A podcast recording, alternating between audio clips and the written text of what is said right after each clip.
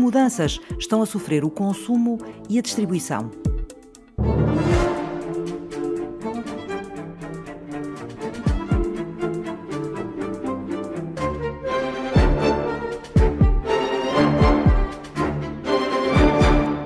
O consumo é o maior fenómeno económico da humanidade.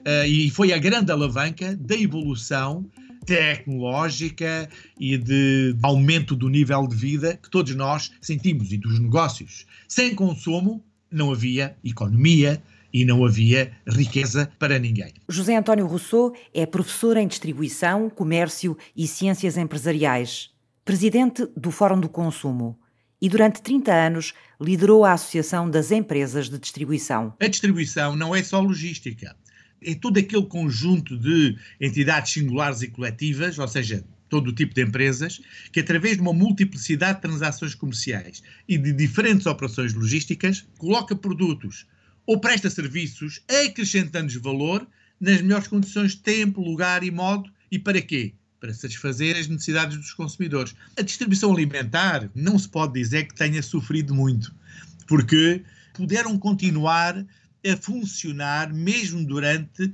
os piores períodos da pandemia. O não alimentar, e principalmente o vestuário, a moda, esse sim, esse é que foi um tipo de retalho que, por força da obrigação legal de estar encerrado, não fez, obviamente, qualquer tipo de eh, negócio durante este período e vai demorar reajustar os seus níveis de vendas que tinha antes do convite. E será que vai conseguir? É uma questão de tempo, Eduarda. Uh, não vai ser de um dia para o outro, naturalmente, mas eu, por exemplo, estou convencido que o Natal já vai ser um bom Natal, desde que, obviamente, a situação do Covid-19 não piore. Quem sofreu muito e continua ainda a sofrer com o Covid foi naturalmente a indústria da hotelaria e da restauração e do turismo e a indústria da aeronáutica, do transporte aéreo de passageiros. A crise é profunda. O comportamento do consumidor aqui é fundamental também. Há que pensar uma coisa.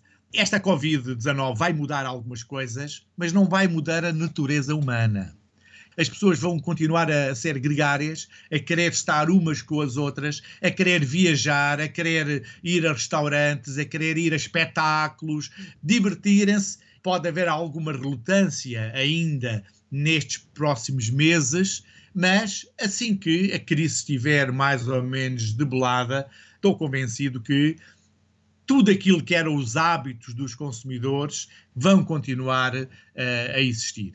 O que é que de facto vai mudar? Eu acho que vai mudar uma maior atenção e um maior cuidado com a saúde e com a prevenção.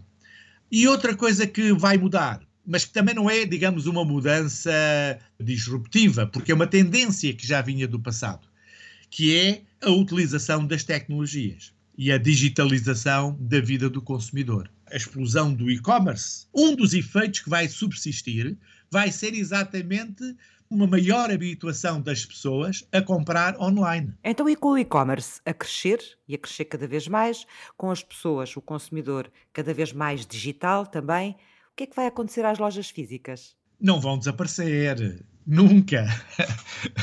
a loja física vai ser cada vez mais importante também. Repare, se você analisar a evolução dos puros players uh, digitais, como a Amazon, por exemplo, os investimentos que tem feito nos últimos anos é precisamente na compra de empresas que têm lojas físicas.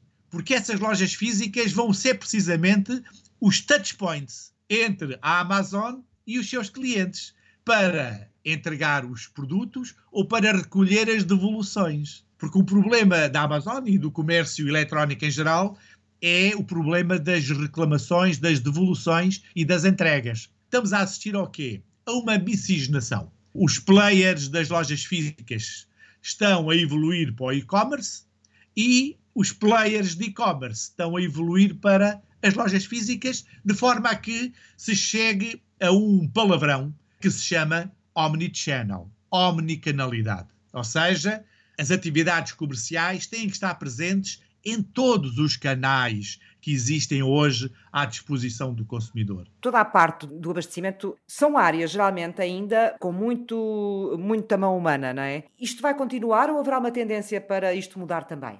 Não, isso vai mudar e radicalmente. A logística que é feita em armazéns cada vez mais será feita por máquinas.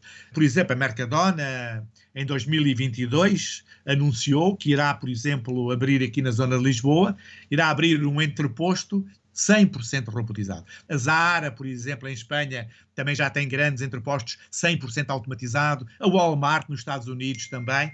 Nos transportes, obviamente, eh, será um pouco mais lento também a robotização, mas já se fala hoje em operadores logísticos robotizados, em que os veículos também não têm condutor.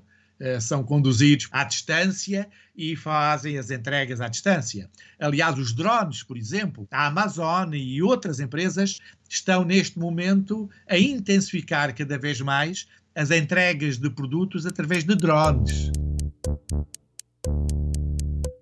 e depois da pandemia, não é? E depois da pandemia, eu estou convencido que as lojas, por exemplo, físicas, vão ter que ser cada vez mais comparáveis a uma espécie de peça de teatro, com uma história, um guião, com atores e com experiências dramatizadas, como se de uma grande produção teatral se tratasse. Porque os consumidores que vão às lojas físicas têm que lá ir por uma razão muito forte. E essa razão tem que ser uma experiência que faça esses consumidores lá voltar.